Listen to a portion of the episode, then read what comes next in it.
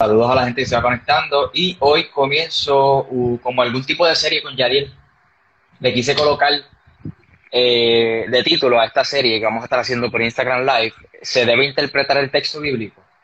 A mí me gustaría que los que están conectados, si desean eh, responder a esa pregunta, ¿se debe interpretar el texto bíblico? Sí o no, respondan ahí en los comentarios eh, y si usted tiene alguna pregunta, alguna inquietud o petición, hay una cajita ahí que tiene un signo de pregunta, ahí la pueden eh, dejar. Eh, listo. Milton, Milton está por ahí conectado desde el trabajo. bendiciones, brother. Mari Pagán, bendiciones,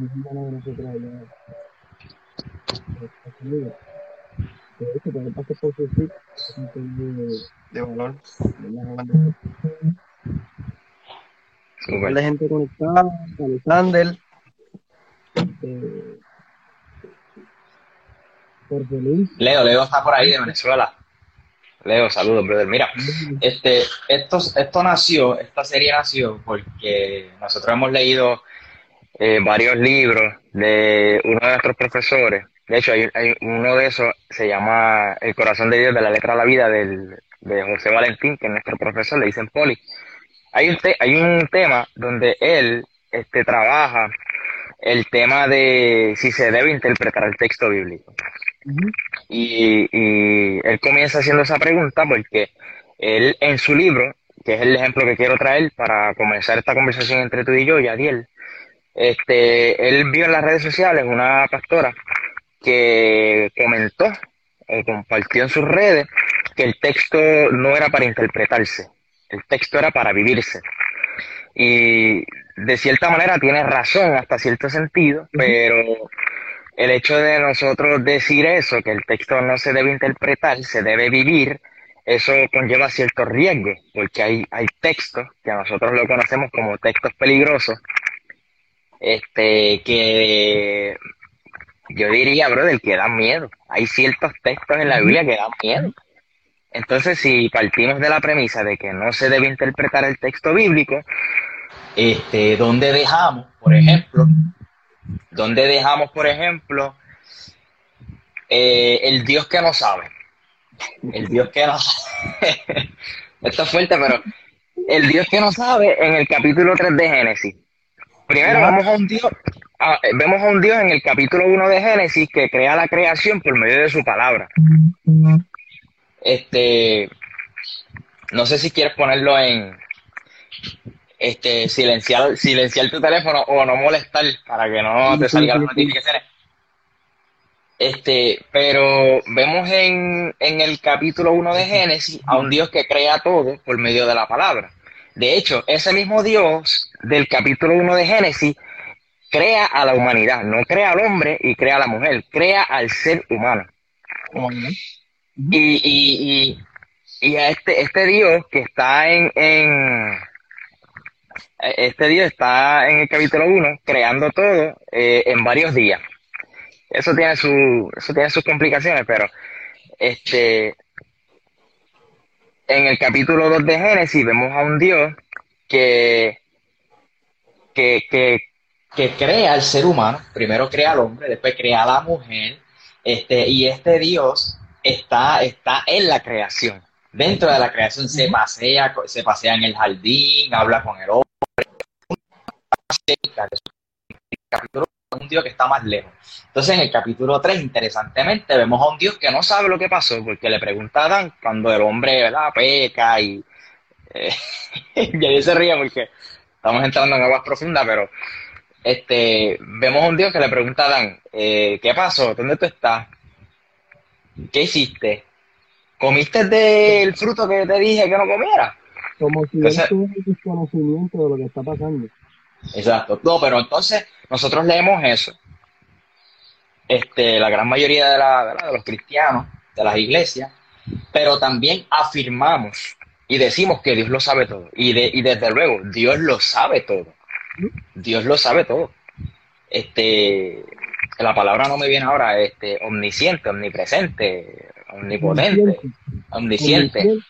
omnisciente, todo lo sabe, omnipotente, todo lo puede, omnisciente, todo lo, lo ve y omnipresente en todo lugar. Que está, exacto, en todo lugar. Pues mira, vemos a un Dios, eh, Dios lo sabe todo, pero ¿qué pasa en el capítulo 3? Que Dios no sabe nada. Dios no sabe nada. Bajo el tema, ¿te imaginas yo eh, un domingo en, una campaña de jóvenes? Mis hermanos, bajo el tema... El Dios, que lo sabe. Yo me río, pero oye, estamos, estamos, estamos en serio, estamos en serio. Hay que interpretar el texto bíblico, porque si no, ¿dónde nosotros vamos a dejar esa escena? ¿Cómo nosotros vamos a explicarle a la gente que el Dios que todo lo sabe no sabe lo que pasó en el capítulo 3? Oye, por ahí está Nela. Un paréntesis, Nela, saludos. Ella es eh. dura ahí, cuando claro. También está Brady Moronzo, hermano mío, que me amo mucho, está por ahí también. No, brother, cacho, tú has, ah. tú has dado una. Háblame, háblame de, eso. Háblanos de eso con nosotros. Mira. Di, di, di par de rectas ahí, pero. Como tú dices, hermano, mira, nosotros como creyentes espirituales, sea, a veces nosotros tratamos de espiritualizarlo todo. Sea, si yo cogiera este texto, este texto como hombre espiritual, persona espiritual, yo diría, no, ya vi, lo que pasa que Dios le está diciendo a Adán dónde tú estás, porque es que quiere que darle confianza en su pecado. Está bien, podemos partir de esa premisa. Pero dime si el texto lo coge alguien que no es espiritual, si el texto lo coge alguien que no va a iglesia, el texto lo coge alguien que no tiene una experiencia de vida, o sea, eh, de su vida eh, eh, cotidiana con, el Señor, va a decir, mira, pues el Dios que ustedes me están brindando es un Dios que en el principio lo creó todo, pero en el capítulo 3 ya, ya él no sabe nada. O sea, eh, él no sabe lo que sucedió. y así como muchos otros textos, se, eh, es importante poder partir de que es necesario vivir la palabra de Dios, pero de acuerdo a la interpretación correcta. Porque ahora mismo el salmista dijo, bienaventurado el que coge los pies de sus enemigos los contra las piernas. Entonces, yo digo, no hay que interpretar el texto, yo voy a vivir el texto. Ape, tú eres mi enemigo, yo jalo por las patas, Dylan.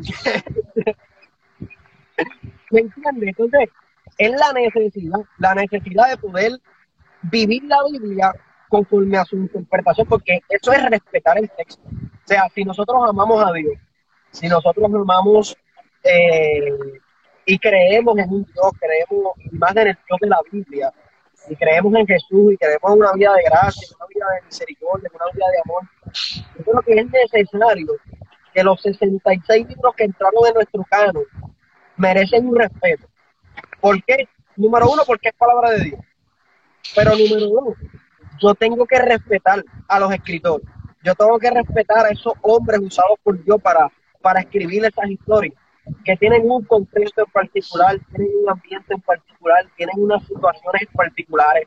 O sea, yo no puedo llegar al texto y ponerle al texto cosas del siglo XXI. Yo tengo que primero ver qué estaba pasando en aquel tiempo, cómo era que se escribía, cómo era que se interpretaba, por qué en Génesis 3 los judíos, de cierta manera, lo que, lo que escribieron el, el, el Apocalipsis, imagínate, tengo el Apocalipsis en la mente. Lo que escribieron el Génesis, que muchos parten que fue Moisés, aunque yo no creo que pueda haber sido Moisés, no, no parto de esa premisa, pero sí parto de que pudo haber influencia mosaica en, en, el Génesis, pero parto más de que el Génesis es una escritura que está para el tiempo del reinado de Josías. Eh, ¿Verdad? Que está en, en cautiverio están en, esa... Eh, yo creo que en el Pentateuco, los primeros cinco libros de la Biblia nacen, eh, esa teología patriarcal nace en poder alcanzar las raíces del judaísmo en un tiempo donde se ha perdido la fe, en un tiempo donde, donde se ha perdido la, la, la, la, relación con Dios. Y en ese tiempo es, ¿verdad? En ese año del 586 si la mente no, no me traiciona, 586 es cuando Nabucodonosor destruye el templo y está en esa es la dinámica de reconstrucción, en esa dinámica de poder decir, bueno, mi Dios habitaba en el templo, ahora no tengo templo. Eh, vemos a un profeta Ezequiel que dice, mira, estamos cautivos, pero el templo en cuatro ruedas, es la primera visión que ve Ezequiel, Ezequiel está cautivo en el río Quebal, y dice que en ese cautiverio, en el río Quebal, dice que vio en la gloria de Dios, o sea, el trono de Dios en cuatro ruedas, y Ezequiel está diciendo, mira, el templo somos nosotros, de cierta manera está diciendo, está con nosotros, pero abandonó a los que están allá. O sea, si nosotros diríamos lo que la Biblia conlleva, pues yo creo que el Pentateuco nace en ese, en ese transcurrir de, de esa nueva conquista, de esa nueva entrada de nuevo a Jerusalén, eh, después de haber sido destruida, los muros, las puertas, esa anemia y extra, que uno representa el sacerdocio, el sacerdocio, otro representa la política, está en esa reconstrucción, ahí yo creo que nace. So que ese verso de dónde estás, eh, oye o sea, dónde está, en que hay que interpretarlo en ese contexto particular. y, y de hecho, de hecho, mira, hay algo, hay algo que nosotros toda la vida vamos a seguir haciendo y antes de nosotros haber existido ya se hacía. Y es darle cualidades humanas a Dios. A un Dios que nuestro entendimiento, mira, a un Dios que nuestro entendimiento no puede entender. El día que usted y yo entendamos a Dios, deja de ser Dios, número uno. Número dos, ¿cómo yo puedo explicar un evento de un Dios que trasciende todo lo natural? Pues mira, yo lo único que puedo hacer es explicarlo con palabras humanas. Y para yo no decir, porque si yo digo que Dios lo sabe todo, pues entonces yo tengo que decir que Dios sabía que Adán iba, iba a fallar. Entonces de ahí yo puedo arreguindarme y decir, pues Dios es el causante o Dios este, tiene la culpa de donde yo estoy hoy, porque él pudo haber evitado que Adán, que Adán no fallara si Dios lo sabe todo. Ah, pero lo que el autor del capítulo 13 de Génesis nos quiere dejar saber es que Dios no tiene la culpa de lo que el hombre hizo. El hombre es responsable de sus actos y le da cualidades humanas a ese Dios, a nuestro Dios que le trasciende, dejándole saber al lector, hey, Dios lo sabe todo, pero quiero que sepas que estás donde estás hoy, no por culpa de Dios, por culpa de tus acciones. Estás viviendo las consecuencias de tus malas decisiones. De hecho, tú dijiste que ellos se encontraban en ese momento, el pueblo de Israel, en cautiverio, porque Babilonia los tenía este, cautivados. Y está en toda la razón. Este, de hecho, esa es la, eh, eso es lo que están intentando responder. Yo estoy ahora mismo eh, en cautiverio por mi desobediencia. y, y, en el capítulo 1 vemos a un Dios que, que, crea el mundo en siete días. Qué curioso que lo crea en siete días. Un Dios es un Dios que trasciende nuestro conocimiento, pero es un Dios que a veces limitamos. Ah, en siete días lo creó Dios. Entonces, a veces tenemos que preguntar, yo, yo, Yadiel, yo le pregunto al texto. Hay cosas que a veces yo le pregunto al texto. Y yo le pregunté al texto, yo le pregunté, ¿por qué creaste el, el, mundo en siete días? ¿Por qué en siete días y no en seis, y no en cinco, y no en diez? ¿Por qué? Porque en el capítulo 2 vemos a un Dios que crea todo en un solo día. Porque no hay nada de día. O sea, pudiésemos pensar, pudiésemos pensar que ese Dios creó todo, mira, el momento, ¡boom! Todo se creó. En el capítulo 1 no. Ah, pero lo que pasa es que en el capítulo 1, el autor lo que está pensando, lo que está planteando es, mira, antes nosotros teníamos templo, ya no tenemos templo, el templo lo destruyeron. Entonces, la teología de ellos era, el Dios que yo le sirvo es un Dios que está en el templo. Por eso nosotros estamos, por eso es que nosotros estamos trabajando un capítulo en nuestro libro que se llama Dios no está en el templo. Este, y, y, y entonces ellos decían, espérate, yo tengo que hacer una reformula, o sea, yo tengo que hacer una reforma a mi teología. Porque si yo digo que mi Dios está en el templo, mi Dios es el Dios del templo, ¿dónde está Dios ahora? Porque no hay templo. Entonces lo que hacían era que se reunían los sábados, o sea, se reunían el séptimo día de la semana, de manera que lo que hicieron fue santificar aún más el séptimo día. Y quisieron atribuirle ese séptimo día a Dios, como que Dios descansó.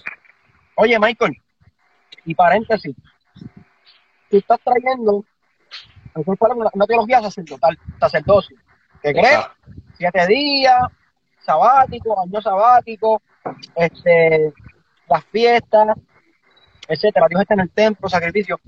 Ahora bien, ahí tenemos que entender que la Biblia no está en cronología. Génesis, no es lo que se escribió, porque como el escritor del Génesis va a postular una teología sacerdotal que viene a estar en el año 500, 600, 800 antes de Cristo.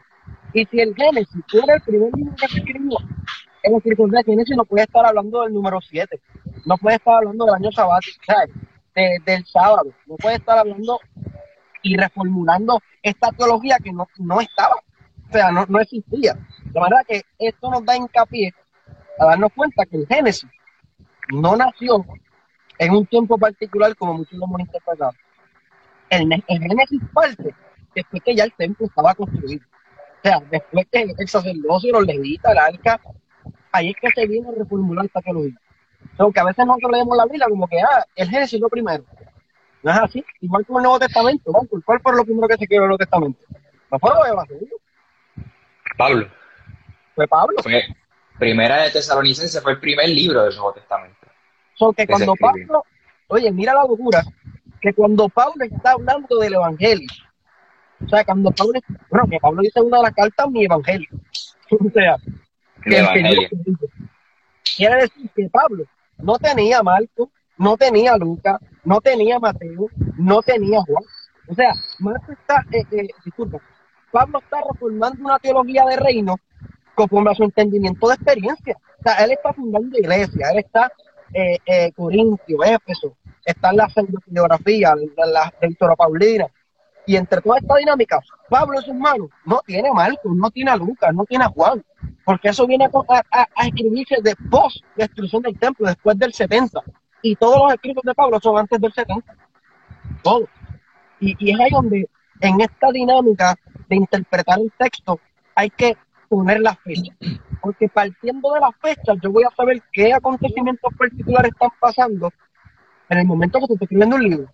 O sea, si nosotros queremos interpretar el Génesis, no podemos pensar como que, no hay una fecha para saber cuándo se escribe Génesis, porque Génesis Dios se la dio por revelación a Moisés, y muchos van a partir de esa premisa. Dios le reveló a Moisés lo que pasó en el, en el principio, Dios le reveló a Moisés Oye, y yo no tengo problema con esa teología. Yo no, yo no estoy negando el Dios que revela, pero sí estoy revelándote un Dios hoy que es razonable. Un Dios que nos da el entendimiento, nos da la ciencia, nos da la sabiduría para poder interpretar el texto. Son, Daniel, ¿qué tú me recomiendas? Michael, ¿qué tú me recomiendas cuando voy a leer la Biblia? Número uno, que desaprenda. Número dos, que no te acerques a ella con un entendimiento predestinado. O sea, yo diría, yo diría que, que si te acercas a la Biblia, no te acerques hablándole tú a la Biblia, deja que la Biblia te hable a ti, quítate todo ese bagaje, toda tu cultura, olvídate de todo lo que tú has aprendido, mira, acércate a la Biblia sin ningún lente. Porque a veces queremos hablarle a la Biblia. ¿Y, por, y a qué me refiero con esto?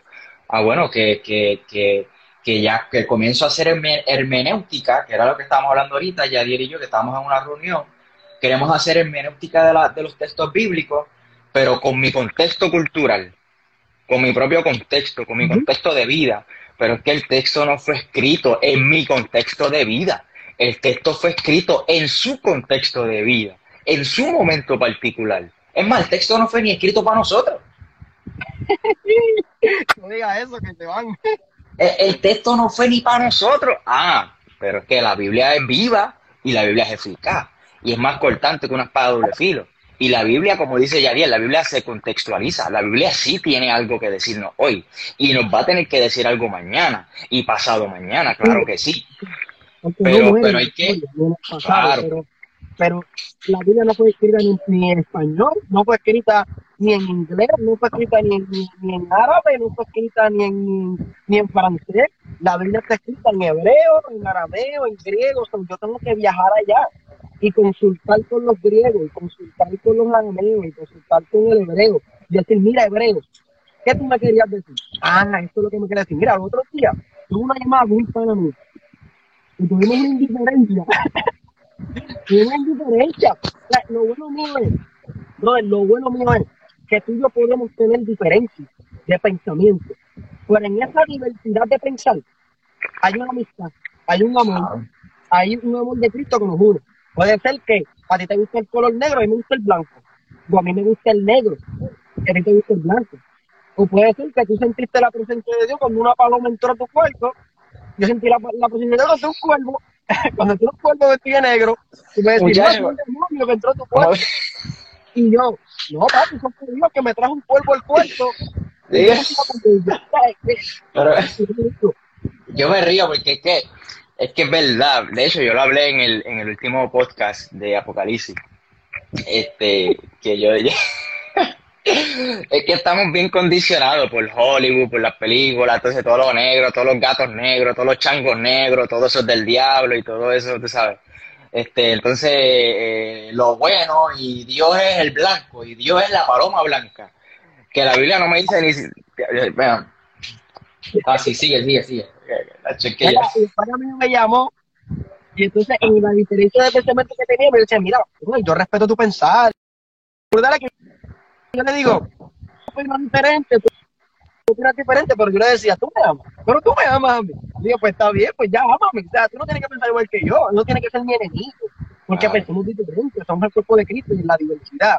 Tiene que haber un respeto y un amor. Pero él me decía, no, Gadiel, pero es que mira, eh, eh, buscamos un texto bíblico, me decía, buscamos un texto bíblico para, para yo poder, y, y esa era la, la como que la, la, la fuerza del Mira lo que dice Corintio, mira lo que dice Defensio, mira lo que dice Gauta, mira lo que dice. Y tratando, yo le dije, mira, yo no te voy a sacar ningún versículo. Le dije, sácame todos los versículos tú. Entonces vamos a mirarlo desde un lente y quiero que primero que nada quites tu pensamiento, tu condición. Porque si te acercas al texto bíblico, oye, tú puedes ver el Salmo 23, el que dice, aunque ande en valle de sombra y de muerte, tú puedes interpretar ese texto cuando tú vas de camino por un callejón oscuro y yo lo puedo interpretar cuando, cuando qué sé yo, cuando, cuando venga otra situación en particular en mi vida. Porque yo lo puedo, y yo lo puedo interpretar cuando venga un examen de esa sorpresa en la universidad. Ese es mi valle de sombra de muerte. Tú, tú, eh, y es perfecto, como decía nuestro profesor, van a haber cosas que van a, venir, van a manipular el texto. ¿Verdad? Porque no es lo mismo un niño de 13 años leyendo la Biblia, uno de 24, Puede ser que el valle de sombra y de muerte para un niño de 12 años, puede ser ese niño de 13 que le hace bullying en la escuela y él sabe que ese nene se pasa por ese pasillo y él lee el texto y dice, Señor, aunque ande en valle de sombra y de muerte, aunque ande en el pasillo de sombra y de, muerte, Señor, tú me vas a guardar. Pero puede ser que para, el chamaquito de 24 años o de 20 años, mi valle de sombra y de muerte sea, qué sé yo, un barrio donde yo paso que hay un punto de. Digo, Señor, cuídame, me lo vas a ahí. O sea, siempre va a diferenciar la edad y sexo. Una mujer no interpreta igual la Biblia que un hombre. O sea, eh, eh, tu orientación eh, académica. O sea, una persona, un abogado que tiene alta estima y tal estudio, cuando ve el texto lo va a ver de una forma diferente a una persona de pueblo. El, el, de pueblo, de hecho, un para mí fue a República Dominicana. Y tú sabes el predicó el texto que dice, Jesús dice, yo soy el pan de vida, y el que coma de mí no tendrá hambre jamás. Y tú sabes cómo el predicó en República Dominicana con ese tema. Jesucristo, el plátano de vida. Él dijo, en vez de escribir pan, dijo, Jesucristo, el plátano de vida. Y el que coma de este plátano tendrá vida eterna. Oye, ese fue el tema que él predicó en un, campo en Santo Domingo. ¿Y sabes cuántas almas se convirtieron en nombre? Bastante y recibieron el mensaje mucho. Porque son cosas que tú dices en el contexto particular, en, en, en, tu economía también va, o sea, todo va, va, a manipular el texto, pero si nosotros nos quitáramos todo eso, mi estatus social, mi aprovechamiento académico o mi orientación, mi género, y yo voy a la Biblia y digo, Biblia, yo creo que tú me hables, yo creo que tú me enseñas o sea, yo no voy a interpretar los textos como puertorriqueño, no voy a, meterme al texto como, como, como, guatemalteco, como creador, como, ecuatoriano, como panameño, no, no, yo me voy al texto, háblame. Y yo creo que esa dinámica de fe nos va a ayudar a poder interpretar el texto. Y ya bien, pero es que, pues mira, usa tus recursos. Hubo un tipo una vez una clase que dijo, nada, yo la Biblia y el Espíritu Santo es lo único que yo necesito. Oye, tanto Michael como yo dependemos del Espíritu Santo, no somos nada sin la presencia de Dios. Y por más teología y estudios que tengamos, entendemos que sin la presencia de Dios y sin Dios en la ecuación, No podemos hablar de Dios si Dios no está en la ecuación. Pero es necesario una enciclopedia, es necesario un diccionario, es necesario consultar con los académicos, con, con diversos libros fuera de la Biblia que te pueden aclarar pensamientos, geografía, libros de, de, de historia, para que tú puedas decir, wow, esto lo, así era como se hablaba ya, así era como... Y yo creo que esa es la necesidad que, que hace falta hoy en estas iglesias. La fe sin obra es muerta, bro. Yo no puedo pensar que, que Dios me va, que el Espíritu Santo me va a revelar, que Dios me va a hablar, si yo no hago mi parte. Y mi parte es, mira, buscar los recursos que yo tenga a mi alcance para poder enriquecerme lo más que pueda. No el internet, porque el internet escribe cualquiera. Este, ve una biblioteca, mira, busca libros académicos, diccionarios, etcétera. Y, y acércate a la Biblia y estudiala y te aseguro que el Espíritu Santo va a hacer algo en ti. Pero decir yo dependo de Dios y Dios es el que me da el conocimiento, yo tengo mucho cuidado con eso y tengo mis mi reservas con eso, con ese comentario. Pero lo que queríamos compartir hoy en este primer live era que el texto definitivamente hay que interpretarse y traímos como ejemplo eh, Génesis capítulo 3, el Dios que no sabe. Como nosotros le explicamos eso a una persona que, que, que, que no es cristiano, que no va a la iglesia, que se acerca al texto por primera vez, ¿cómo nosotros le explicamos eso? Este, y ahí está, la vacía. Hecho de la taguilla.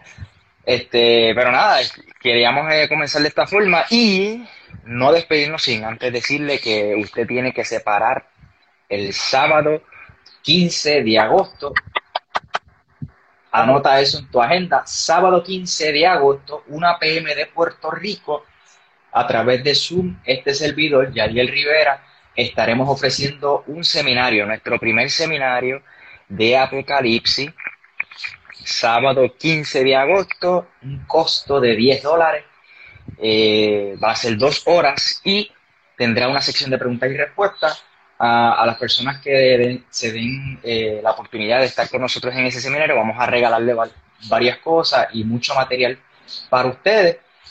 Este, estamos viviendo un tiempo interesante y hay que explicar el, libro de Apocalipsis lo, más, lo mejor que podamos. Entonces, separa tu espacio con 5 dólares, puedes hacer el pago a través de PayPal, Western Union o ATH Móvil si eres de Puerto Rico.